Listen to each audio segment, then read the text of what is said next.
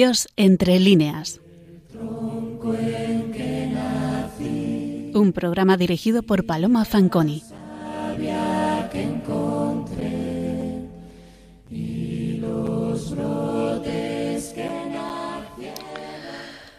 Buenas noches, queridos oyentes de Radio María. Hoy, noche de martes santo, día en que los cristianos todos estamos preparándonos para celebrar el triduo que vertebra nuestra fe, queremos desde este programa ayudar a caldear los corazones para afrontar los acontecimientos venideros con el alma templada y la mente centrada en la persona de Jesucristo y en los momentos de su pasión. Y querría hacer esto clavando en todos nosotros la trascendencia de las palabras y de las palabras bien elegidas y bien colocadas como procedimiento ancestral para cincelar los sentimientos. Podríamos haber elegido muchos textos de nuestras letras, muchos, todos bellísimos, de grandes escritores de nuestros siglos áureos o de muchos otros momentos. Magnos literatos de dentro o de fuera de nuestras fronteras, de nuestro idioma y de otros que se anclan en la tradición cristiana de Occidente. Siempre es difícil elegir, pero en esta ocasión tengo que confesarles que he dudado poco aunque sí he tenido en cuenta que posiblemente la lírica y la extrema belleza de muchos poemas sobre el tema hacía complicada la decisión, me he inclinado, sin embargo, por una obra en prosa, Las figuras de la Pasión del Señor, de Gabriel Miró.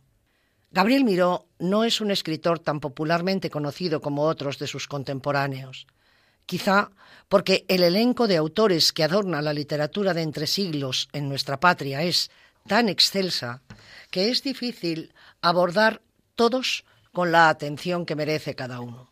En los últimos años, sin embargo, la crítica le ha dedicado importantes estudios que han enriquecido notablemente la profundización en la obra de este escritor levantino, que es digno de toda la investigación que se debe hacer de los grandes y del que posiblemente sean nuestro padre San Daniel, el obispo leproso y las cerezas del cementerio sus novelas más leídas.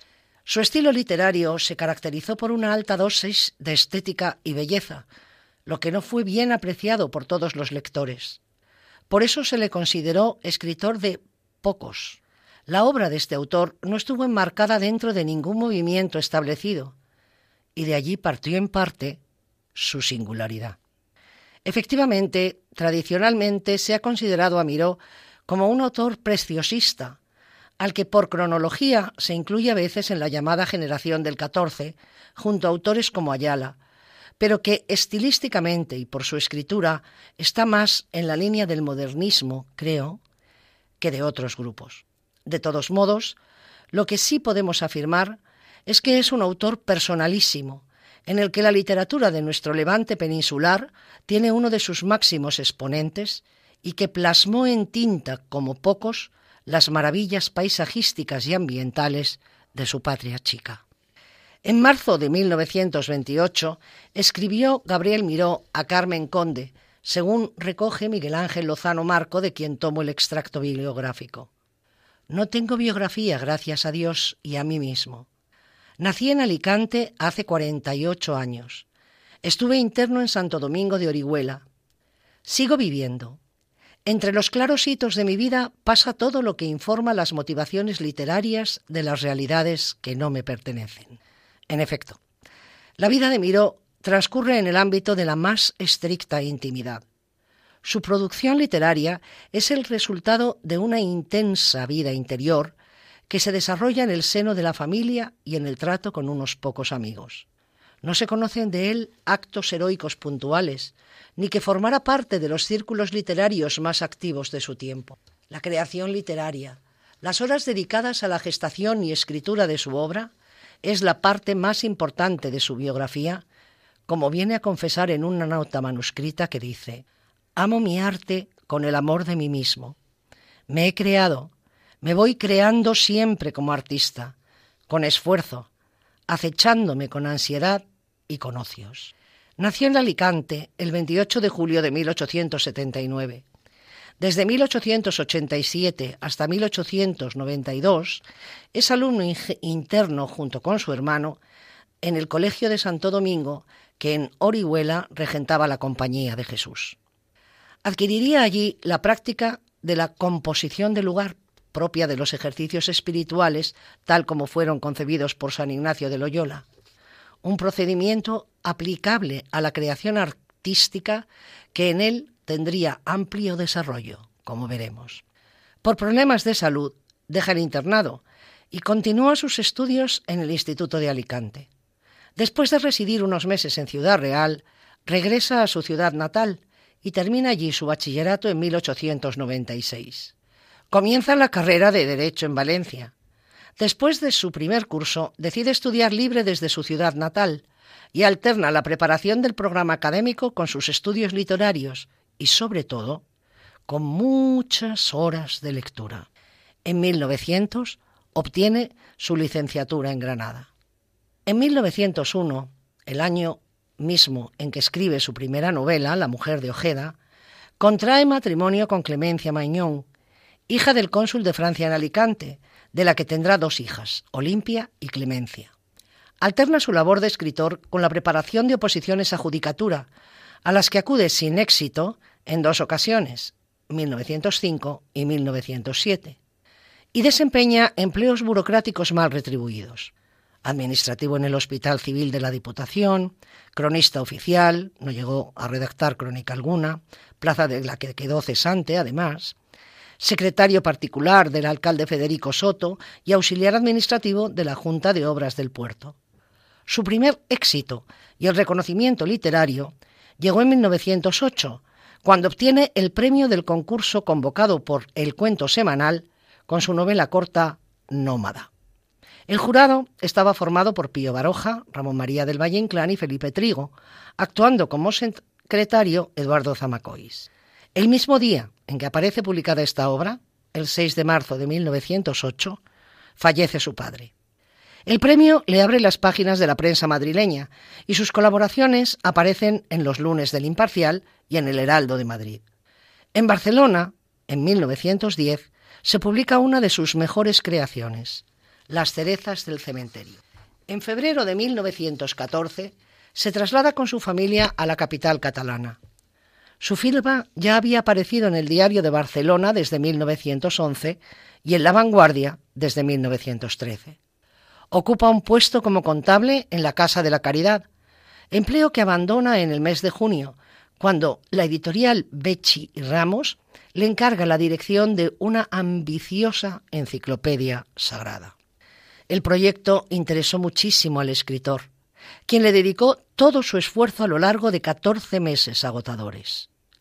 La empresa fracasó, perjudicándolo económicamente, pero dejándole como herencia un caudal de conocimientos en materia de religión que de manera adecuada sabrá utilizar en las figuras de la Pasión del Señor, obra que escribe de 1916 a 1917, en las novelas de Oleza y en otros escritos. Tras el fracaso editorial, trabaja en el Ayuntamiento de Barcelona. En 1918 comienza a escribir en el diario La Publicidad los artículos que han de formar parte de el humo dormido. En agosto de 1910 se traslada con su familia a Madrid, donde consigue un modesto empleo en el Ministerio de Trabajo, del que queda cesante en el verano del 21, año en el que publica Nuestro Padre San Daniel, primera parte de su magna novela sobre Oleza, en que venía trabajando desde 1912.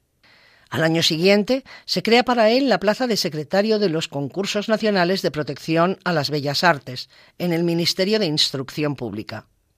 Desde el verano del 21 pasa las vacaciones estivales en Polop de la Marina. En el 25 había ganado el premio Mariano de Cavia por su artículo Huerto de Cruces, que ha de figurar como capítulo del mencionado libro. Y en 1926 aparece el obispo leproso, segunda parte de nuestro Padre San Daniel. Trabaja, al parecer sin mucho entusiasmo, en una nueva novela, La hija de aquel hombre, y en un proyecto anunciado desde 1917 que formaría parte de la serie Estampas Viejas, Figuras de Betlem, pero todo ello quedaría en borradores.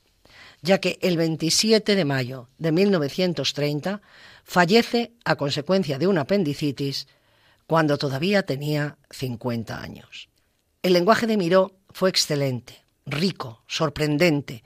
El uso de adjetivos fue muy adecuado. Con ellos dio cualidades únicas a cada personaje y circunstancia en sus relatos. Para Miró en la palabra estaba contenida la emoción. Por eso se preocupó en embellecerla y hacerla perfecta. Por eso se ha dicho que con ella evitó la realidad exacta, dando paso a la sensación exacta. Publicadas entre 1913 y 1917, las quince estampas que componen las figuras de la Pasión del Señor son una síntesis de estos principios estéticos que hemos anunciado. La literatura de Gabriel Miró refleja la huella de los ejercicios espirituales, ya lo hemos dicho, pero no solo en lo referente a la composición del lugar, sino también en la asunción del principio ignaciano de que no el mucho saber harta y satisface el ánima, mas el sentir y gustar de las cosas internamente. Miró nunca se desvió de esta consigna. Incluyen a los personajes principales de los evangelios, las figuras, pero también se fija en otros. Cada capítulo tiene un breve argumento y una larga descripción. Se detiene placenteramente en los paisajes, en esos paisajes mediterráneos que él conoce y pinta también. Ese paisaje que es en realidad el paisaje levantino, tan omnipresente en sus obras, aunque en esta todo se desarrolle, claro, en el extremo opuesto del Mare Nostrum. Es un lugar que condiciona. Condiciona el carácter, el pensamiento, los sentimientos, condiciona la vida misma. Y miró, se detiene pausadamente en él, en sus aromas, en sus luces, en sus sonidos, haciendo gala del tan modernista procedimiento de la sinestesia, es decir, mezclar los distintos sentidos, por ejemplo, voz dulce, la voz pertenece al ámbito del sonido, por tanto, el sentido es el oído, y dulce al del gusto. Eso es la sinestesia. Adentrándose en los paisajes y en el mundo interior de los que siguen o se oponen a Cristo. Las figuras o personajes que aborda son los siguientes por orden de aparición. Primero Judas, después el que llama el padre de familias, personaje en el que nos detendremos un poquito, el mancebo que abandona su vestidura, el cuarto es Caifás, el quinto un nazareno que le vio llorar, sexto Anás, séptimo Barrabás, octavo Herodes Antipas, nueve Pilato, diez Pilato y Cristo, once Simón de Cirene, doce mujeres de Jerusalén, trece María de Cleofás, catorce Sanedritas amigos de Jesús y quince la Samaritana. Señala don Ángel Balbuena, y siempre volvemos a los maestros, que el centro literario y sentimental de Miró radica en esta obra. El sentimiento cristiano en elevada categoría, ideológica y estática, dice Balbuena, tiene que vivir en sus glosas sobre los evangelios. No son estas, sin duda, una cristología de Miró, una definición de su Cristo tan clara en determinados libros de Unamuno, como vimos los dos meses anteriores. El procedimiento novelístico de Miró de ensalzar la anécdota y el paisaje puestos en primer plano y de ocultar el eje de las figuras centrales se da también en las semblanzas de los personajes de la Pasión. Más que a Cristo, vemos en ellas figuras casi perdidas, aludidas levemente en los Evangelios. Estas figuras, que antes se habían considerado secundarias, adquieren en Miró una intensa profundidad, señala don Ángel y envolviéndolas volvemos a hallar el ambiente alicantino. En esa Jerusalén de cúpulas gozosas, tiernas de sol, vemos aparecer los personajes de sus dramas narrativos como embebidos en la claridad del ambiente. La insinuación, el detalle, bastan para perfilarnos a los protagonistas de los capítulos. Hasta aquí, don Ángel Balbuena sobre Miró. El primer personaje que trata el autor es Judas. La sensibilidad de Miró nos lleva a una psicología complicada. Judas, falto por completo de amor, de amor dado y de amor recibido. No porque no se le ofreciera, no porque no se le otorgara, sino porque su alma no sabe recibir los dones del rabbi, que es como frecuentemente se dirige al Maestro Cristo. En este pasaje de Judas, Miró resume muchas de las enseñanzas más famosas de Cristo, entre ellas las bienaventuranzas, y describe el paso del Maestro entre las gentes de Israel, su encuentro con el centurión o sus curaciones, y en medio de sus discípulos, Judas de Keriot. Leemos a. Judas caminaba siempre solo y zaguero. Les seguía como en otro tiempo a las caravanas, tomando ahora los mendrugos del apostolado y del amor. Y pensaba, a mí nunca me llama el rabbi a su lado. ¿Me desprecian por mi oficio? Pues él me lo confió, y yo me cuido de su desnudez y de sus hambres y de su acomodo, y por mí pueden darse al goce de sus pensamientos y quimeras. ¿Por ventura no ha dicho él mismo que el reino de los cielos es semejante a un tesoro escondido en el campo y a un mercader que busca buenas perlas? Pues esas comparanzas arrancadas parecen de mi codicia. ¿Qué tengo yo en mi sangre para que me aborrezcan? Las mujeres alaban y miran a Juan, y en él nada es amable, porque su gentileza tiene un afeminamiento pagado, y sus ademanes y palabras son pobres remedos del rabbi. Las mujeres atienden a Kefa, y es rudo como los peñascos, como el nombre que el maestro le puso. Con todos hablan y de mí huyen. María de Magdala me mira como si yo fuese uno de los demonios que salieron de su cuerpo. Las hermanas de Lázaro me dan lo más ruin de su mesa. Judas levantóse y corrió para alcanzar el grupo que bajaba hacia Betania. Nadie se acordaba de llamarle, y el hombre de Keriot jadeaba hiriéndose en la breña. Soy como un perro que busca al amo, y he menester yo de amo. Miró, como vemos, nos pinta un Judas corroído por sus propios pensamientos, por sus propios fantasmas. Seguramente nadie le hubiera ofendido. El Señor, esto lo recoge Miró, le reprende cuando se queja del desperdicio del bálsamo que hace la mujer que unge con perfumes los pies de Cristo. Pero es una reprimenda tan habitual y caritativa como la que hizo a otros discípulos en otras ocasiones, a Felipe o al mismo Pedro varias veces. Pero el carácter de Judas no soporta la corrección. Su avaricia, uno de los efectos clave de los que adolece, según la pintura de Miró, le tiene cegado en su afán por el dinero. Judas tiene el corazón podrido de envidias y recelos. Ningún motivo le lleva a vivir amargado, tan solo sus pensamientos, tan solo sus complejos, tan solo su chata visión de la vida. Por eso no es capaz de sentirse un elegido, cuando lo es. Por eso, en su fuero interno de nuevo, le hace pensar nuestro escritor.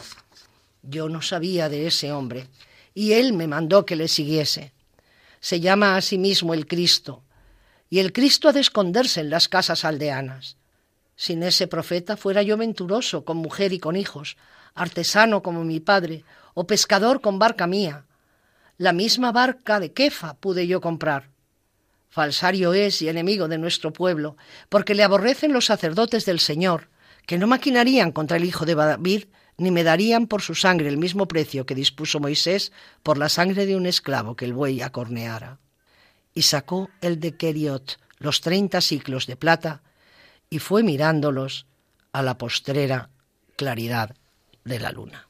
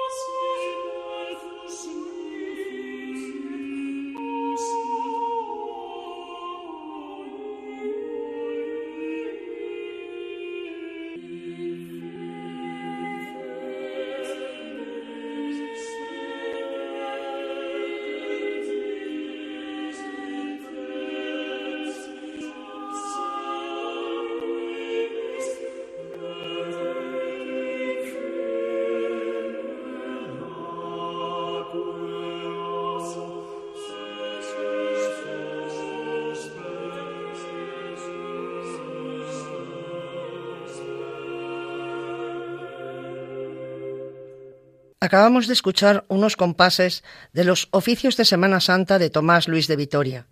Están ustedes escuchando Radio María, el programa Dios entre líneas, en el que hoy estamos comentando las figuras de la pasión del Señor de Gabriel Miró. No podemos pararnos en todos los personajes de la obra, en todas estas estampas desarrolladas, que es lo que es el libro, solo en algunas. Tiempo manda. Pero sí me ha parecido interesante resaltar la que Miró titula El padre de familias. Es este un capítulo que merece, creo, especial atención. Lo sitúa el autor después del de Judas que acabamos de comentar. ¿Y quién es este padre de familias? Pues debo confesar que es un personaje al que jamás había prestado atención, pero que la figura de Miró resalta de modo especialísimo. Se basa esta semblanza en el capítulo 22 de San Juan. El evangelista relata. Llegó el día de los ácimos, en el que se había de sacrificar el cordero de Pascua, y envió a Pedro y a Juan, diciendo, Id y preparadnos la Pascua para que la comamos. Ellos le dijeron, ¿Dónde quieres que la preparemos? Les dijo, Cuando entréis en la ciudad, os saldrá al paso un hombre llevando un cántaro de agua. Seguidle hasta la casa en que entre, y diréis al dueño de la casa, El maestro te dice, ¿Dónde está la sala donde pueda comer la Pascua con mis discípulos? Él os enseñará en el piso superior una sala grande, ya dispuesta. Haced allí los preparativos. Fueron y lo encontraron tal como les había dicho, y prepararon la Pascua. Ese hombre al que tenían que encontrar, el que llevara un cántaro de agua, tiene el nombre de Asaf en la obra de Miro.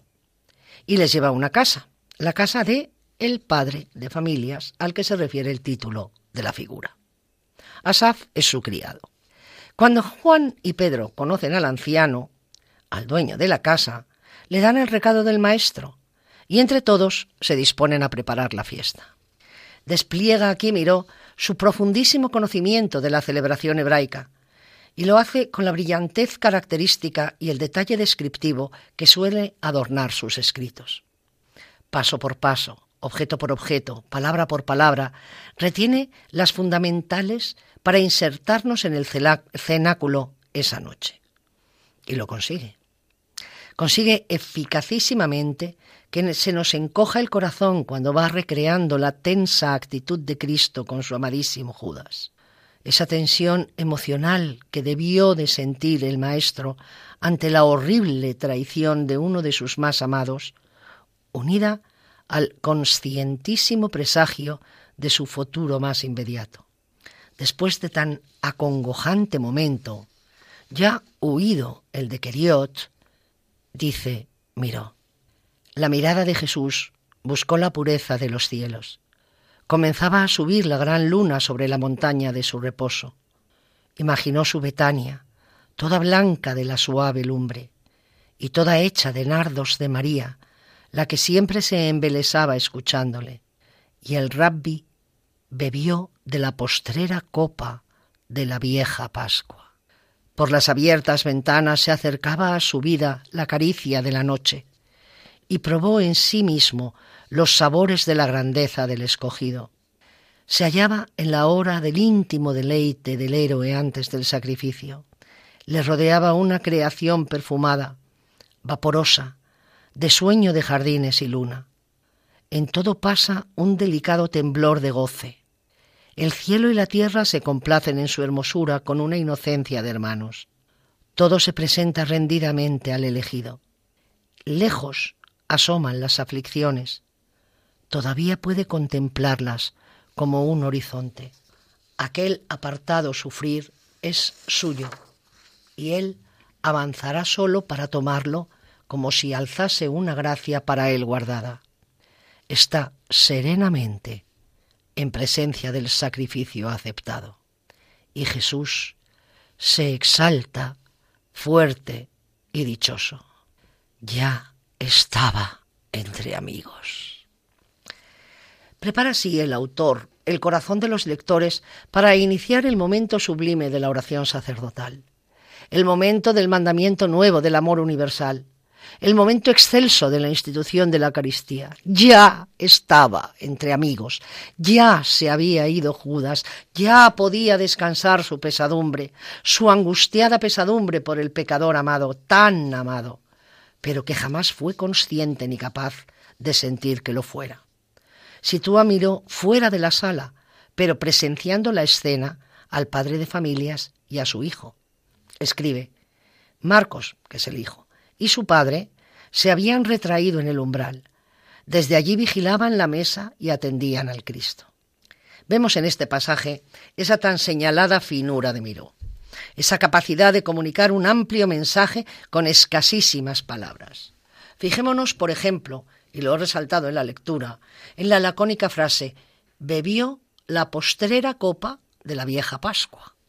Porque a partir de ese momento, la Pascua será otra será la Pascua cristiana, la que sigue siendo, la que celebramos ahora.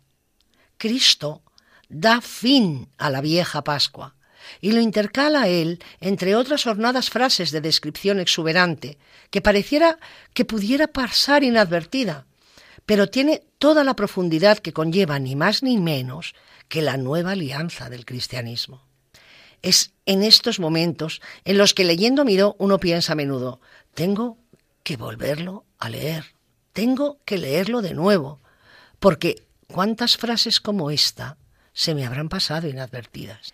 Y también en este pasaje, para dar coherencia a su relato sin faltar a la exactitud respecto al Evangelio, fijémonos en que el autor coloca al dueño de la casa y a su hijo en el umbral de la sala. No formaban parte de la última cena. Se habían retraído en el umbral.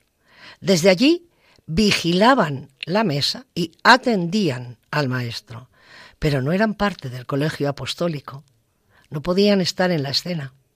Delicadísima la observación mironiana, como tantas veces. Qué sensibilidad tan admirable y qué capacidad de recreación con los detalles. Terminada la celebración de la Pascua, Jesús y sus discípulos abandonan la casa. Y concluye el capítulo Miró de la siguiente manera. Pidió el anciano su callado, y antes de ir a su aposento quiso asomarse al cenáculo. Se habían agotado dos candelabros del triclinio, y la luna se acostaba en las losas y subía al lecho que tuvo el rabbi. Soltóse el padre de familias del hombro de su hijo, y fue avanzando con las manos juntas, estremecidas y frías. Sintió que sus sandalias retumbaban como en un recinto muy hondo que se remontaba la bóveda recia y triste sobre su cráneo, y penetró en su sangre y en sus huesos el filo de una emoción desconocida, emoción de lo que no se ve y sale de todo lo que miran los ojos, emoción de una presencia que no está y atraviesa los muros, y el aire nos toca como unos dedos impalpables, emoción del primer hombre pisando las piedras del primer templo cristiano. Y es posible que nunca hayamos caído en ello. Si es cierto que se venera el cenáculo con la importancia que tiene como el lugar donde se inició uno de los grandes pilares de la fe de los católicos, el primer templo cristiano, su dueño, su propietario, el huésped de tal acontecimiento, ¿no se merecía un capítulo en esta semblanza de las figuras de la pasión? De él no sabemos el nombre. En el Evangelio no se menciona. Se habla de su criado, el hombre que lleve un cántaro. Se dice, pero el que lleva el cántaro no es el dueño y señor de la casa. Con esta figura, de manera alusiva, con este padre de familias y su casa, el primer templo cristiano, hace mío su singularísimo homenaje a la belleza que encerrarán posteriormente tantos templos, cristianos del mundo y a la institución de la Eucaristía.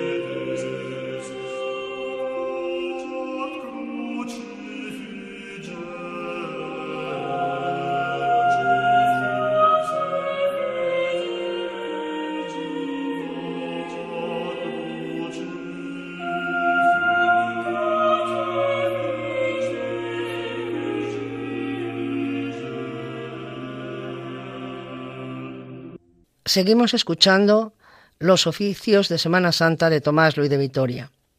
Están ustedes oyendo el programa Dios entre líneas en Radio María. Les habla Paloma Fanconi. Hoy, noche de martes santo, estamos dedicando el programa a Gabriel Miró y a su obras, a su obra, perdón, Figuras de la Pasión. la siguiente cala que queremos hacer en el texto es el dedicado a Elifelet. Elifelet es el protagonista del capítulo titulado El mancebo que abandona la vestidura. El nombre de Elifelet lo da Miró. Es el personaje que tradicionalmente conocemos como el joven rico. El pasaje evangélico está recogido en Marcos 10. Al salir él para seguir su camino, miró uno corriendo, e hincando la rodilla delante de él le preguntó, Maestro bueno, ¿qué haré para heredar la vida eterna? Jesús le dijo, ¿por qué me llamas bueno? Ninguno hay bueno sino solo uno, Dios. Los mandamientos sabes. No adulteres, no mates, no hurtes, no digas falso testimonio, no defraudes, honra a tu padre y a tu madre. Él entonces, respondiendo, le dijo, Maestro, todo esto lo he guardado desde mi juventud. Entonces Jesús mirándole le amó y le dijo, Una cosa te falta. Anda, Vende todo lo que tienes y dalo a los pobres, y tendrás tesoro en el cielo. Y ven, sígueme tomando tu cruz. Pero él, afligido por estas palabras, se fue triste, porque tenía muchas posesiones. Elifeled es, en la prosa mironiana, hijo de Elisama, un notable miembro del Sanedrín, respetado y querido por sus gentes. La prosperidad reina en su vida, y Dios le bendice con una esposa de la estirpe de los sacerdotes, con un primogénito varón, Elifelet, y con tres hijas más. Elisama, señala Miró en una de las frases lapidarias de las que ya he hablado antes, ¿no? sentóse al continuo convite de la tranquilidad. Pero algo turba la apacible vida del padre. ¿Qué tiene nuestro hijo Elifelet? Le rodean todos los bienes. Descansa en el amor de nosotros. Los mancebos le envidian, los ancianos le ensalzan, las doncellas de Israel le cedran por escogido entre la mocedad. Y el Ifelez se apaga en pesadumbre. Elisama consulta a sabios, exorcistas, conocedores de cábalas, hasta que haya un hombre que fue endemoniado y quedó sono. Este le dijo, Esto supe de Elifelet, tu primogénito. Un profeta pasó por el camino que sube a la ciudad del Señor. Lleva cortejo de hombres y mujeres, se comunica con gentiles y pecadores, y aun come de su pan. Pero la palabra y los ojos de ese rabbi guardan un fuego que derrite los males. A mí me curó acercándome su mirada a la frente. Se revuelve contra los hipócritas, y le hallé una tarde entre niños, a los que imponía sus manos para darles gracia de bendición. Y vino Elifelet, encorvado, y le pedía, Maestro, Maestro bueno, ¿qué haré para alcanzar la vida eterna? Y prosigue el pasaje, según narra el Evangelio. ¿Pasará de nuevo tu profeta por nuestros lugares? preguntó Elisama. Y efectivamente, estando en Jerusalén, Elifelet le sigue cuando el Señor está en el huerto de los olivos. Se esconde de él, pero quiere seguirle. Encuentra a un anciano en cuya casa suele hospedarse Jesús, y junto a él va recorriendo y tocando entusiasmado todos los lugares, árboles, piedras donde pudo quedar el rastro físico del rabbi.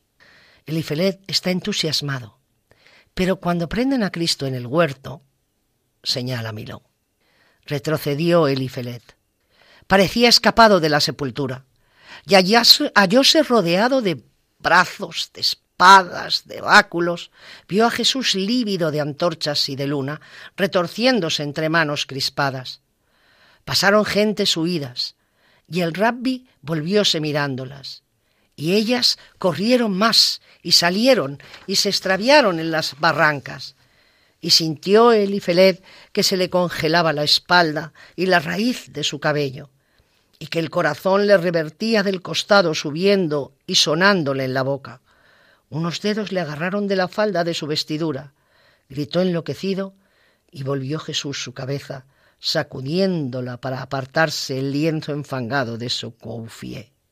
Y el mancebo recibió una mirada húmeda de pena que destelló de confianza bajo el súbito recuerdo de Jericó. Y Elifelet temió más y soltóse el blanco cendal y huyó desnudo.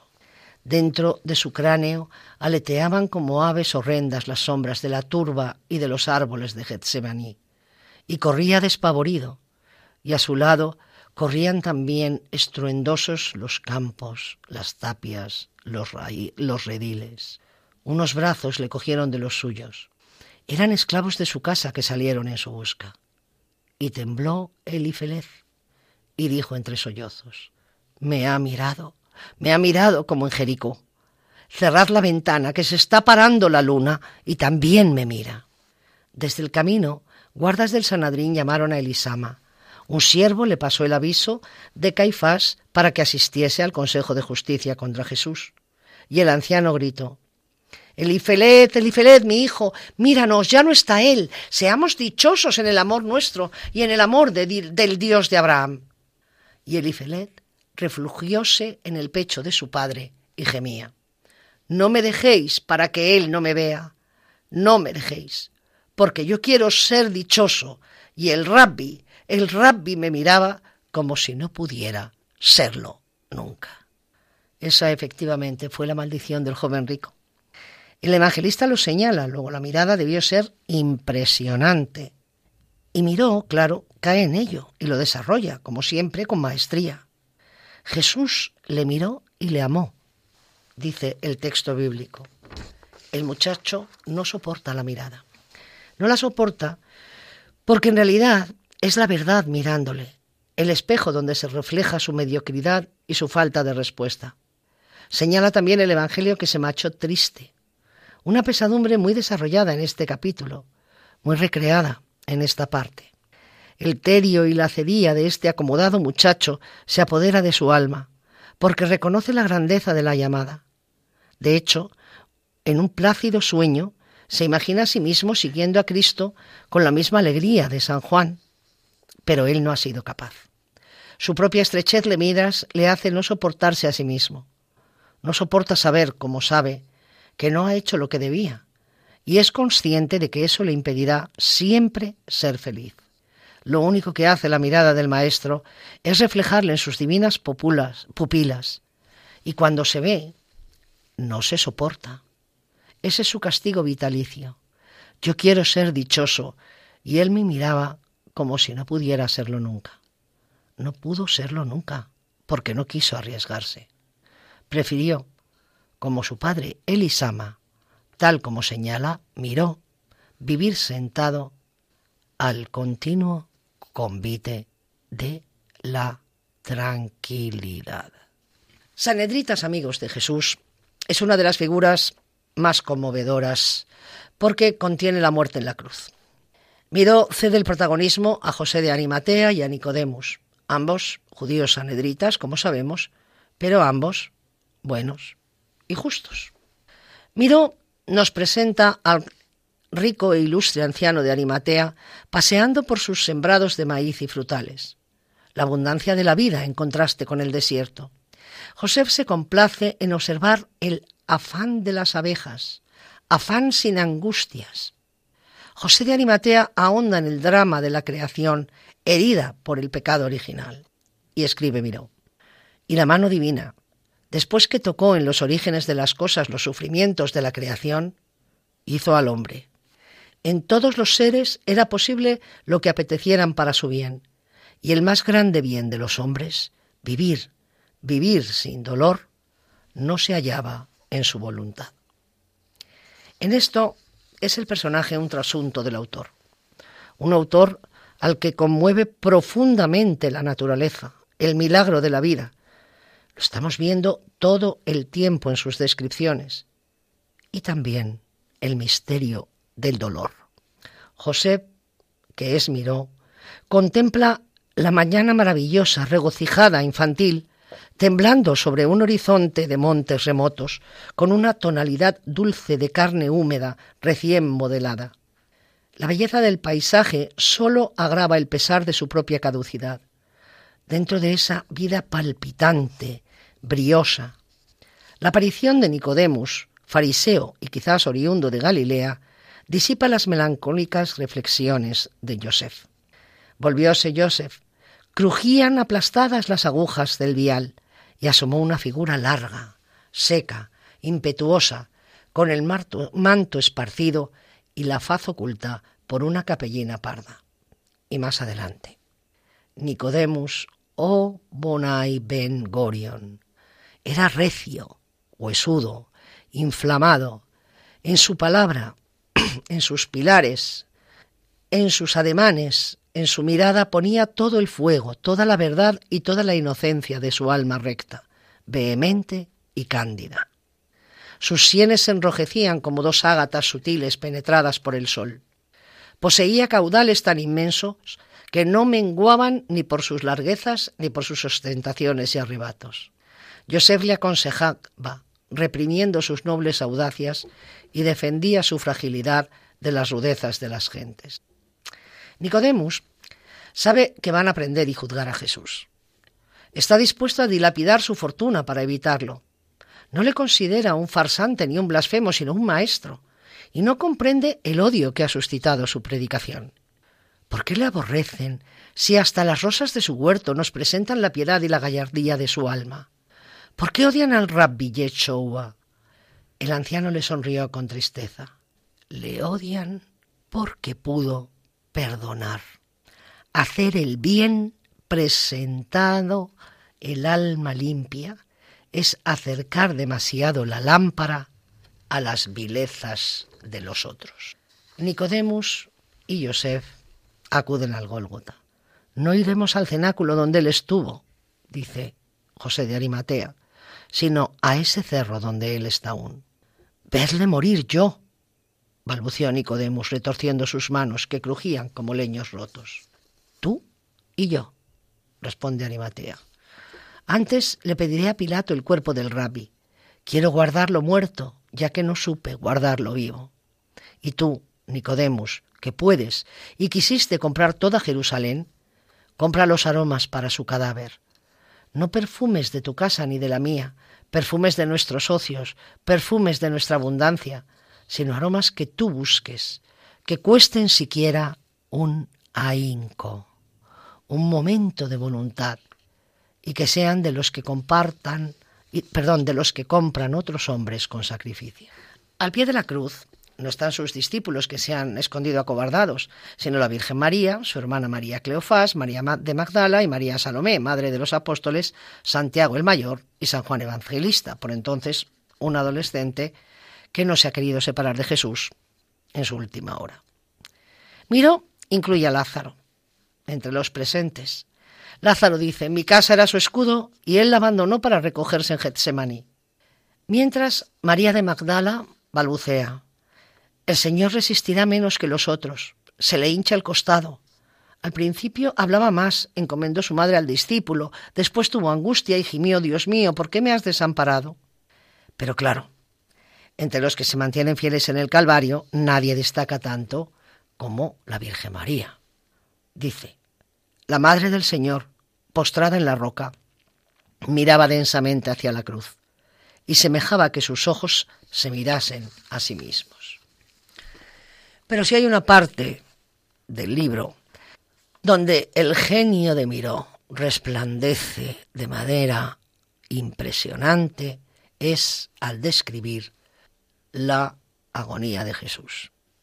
La voy a reproducir casi íntegra, porque creo que merece la pena escuchar al autor describiendo la escena con sensibilidad y talento extremos, y porque lo que deseamos es ir templando los corazones para el momento de la pasión. Dice, describe, escribe, miro. Ya no era el rabbi Yeshua. Su cuerpo semejaba de una arcilla pegajosa, con placas azules de los trastornos circulatorios, con coágulos desprendidos de la espada flagelada, roída por la antena. Le resbalaba un sudor craso por las axilas, por los riñones, por los muslos. Palpitaba horriblemente su cuello abotargado, corto, confundiéndosele con las mejillas infladas, blandas, lívidas. Las sienes se le hundían y sus oquedades se juntaban con las cuencas de sus ojos. Resaltaba la frente roja, el filo húmedo de la nariz anhelante, pulburenta de una harinosidad amarilla, los labios flácidos, amoratados, con arborizaciones venosas, se torcían sobre la escara de los dientes, y entre sus párpados cárdenos se perdía su mirada turbia, cuajada de lágrima. Agonía del Señor, agonía del crucificado que padece las angustias de todas las muertes dolor de peso, de podedumbre de las meninges, del corazón, de la aorta, de los pulmones que se estancan, se macizan de sangre parada. Las arterias que llevan la dulzura de la vida se vuelven dogales. La fiebre traumática le hunde sus uñas de sed y todo el cuerpo parece una lengua para sentirla. Todos los dolores en el crucificado. Dolor de latido fosco, vibrante, de la garra ardiente de la cefalalgia, dolor de punza, de mordisco, de desgarro de todas las vísceras, dolor de peso, de apretamiento de embolias, de dislocación de vértebras, de músculos distendidos, de nervios desgajados, y el reo se contempla entregado a la exaltación de la sensibilidad inmóvil, fijo en la sedilla, el cuerno que le gangrena las nargas, quietud de muerto que asistiese a su devoración, y de todas las entrañas, engañadas por la inmovilidad, va saliendo la muerte, y él la ve. Jesús agonizaba. Balanceó el cráneo ahogándose. Se veía el ansia del resuello desde el vientre a las fauces. Crepitaban sus pulmones cartonosos. Temblaba la blanda hinchazón de su pleura se rompía su silbo ronco en un colapso, y entonces resaltaba el zumbido de las moscas en sus ojos, en su nariz, en sus orejas, en las llagas de los clavos, y tornaba el jadear, el cabeceo de la asfixia. Su cabellera se doblaba, caía, le cegaba, se alzaba. Su aliento fue haciéndose anco, prolongado se quedó, se quejó y precipitóse su ahogo. Sus pupilas vidriosas imploraron al azul, se volvieron a la tierra. Jesús estaba solo. El Padre lo ha desamparado. Jesús ha de pasar las soledades humanas de la agonía del amado. El que muere está solo. De diosa criatura era un tránsito de resignaciones, de sencillez, de piedad, de hombre a Dios, había de subir la jornada yerma, cegada, sin tierra y sin cielo. Jesús, solo. Todo el Calvario estaba lleno de angustia. Sobre los rumores de la multitud y el aullar de las genas y gestas, de genas y gestas, resaltaba el afán del Señor. Y sonó su grito de desgarraduras de toda su vida, y sintióse su silencio, el silencio de su pecho inmóvil, desencajado, alto, duro, metálico. La cabeza quedó colgando hacia la roca y la cruz tembló del peso del cadáver que se había salido del escabel y semejaba desclavarse. La madre aún esperó otra palpitación del costado del hijo y un custodio le fue enroscando una soga atándolo al mástil. Y Joseph llegóse al centurión para mostrarle la tablilla del mandamiento de Poncio, cediéndole el cuerpo de Yoshua Nazariet.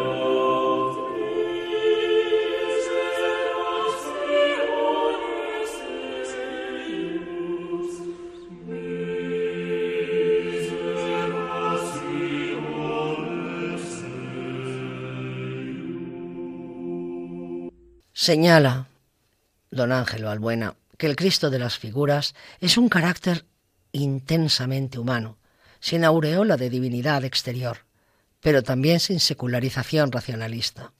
Es simplemente un Jesús visto y comentado por los personajes del libro, que podrían no adorarle, como Anás o Pilato, pero no desconocer su grandeza. La melancolía que rebosa esta obra no nace del Cristo sin culto y sin resurrección. Brota de la inferioridad del medio, de la solitaria tragedia del Redentor, de la cobardía de los hombres. Miró, con alma de poeta que escribe en delicada prosa, nos hace sentir lo divino en función de lo humano. Hasta aquí va el buena. Y quizá, queridos oyentes, leyendo esta obra, podamos adentrarnos un poco más en su figura, en su pensamiento, en definitiva, en su corazón divino. Y si no, quizá podamos exclamar, al menos, como exclama el Nicodemus mironiano, yo lo puedo todo, menos comprenderle.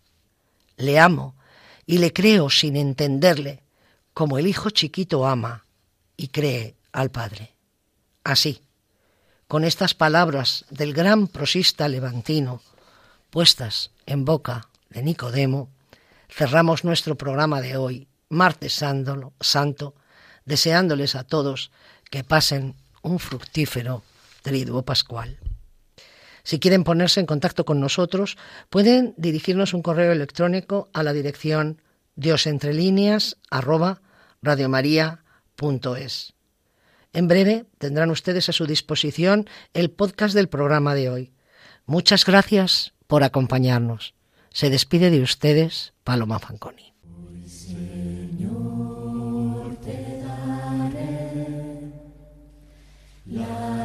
Gracias por mi vivir, por la tierra y mis amigos,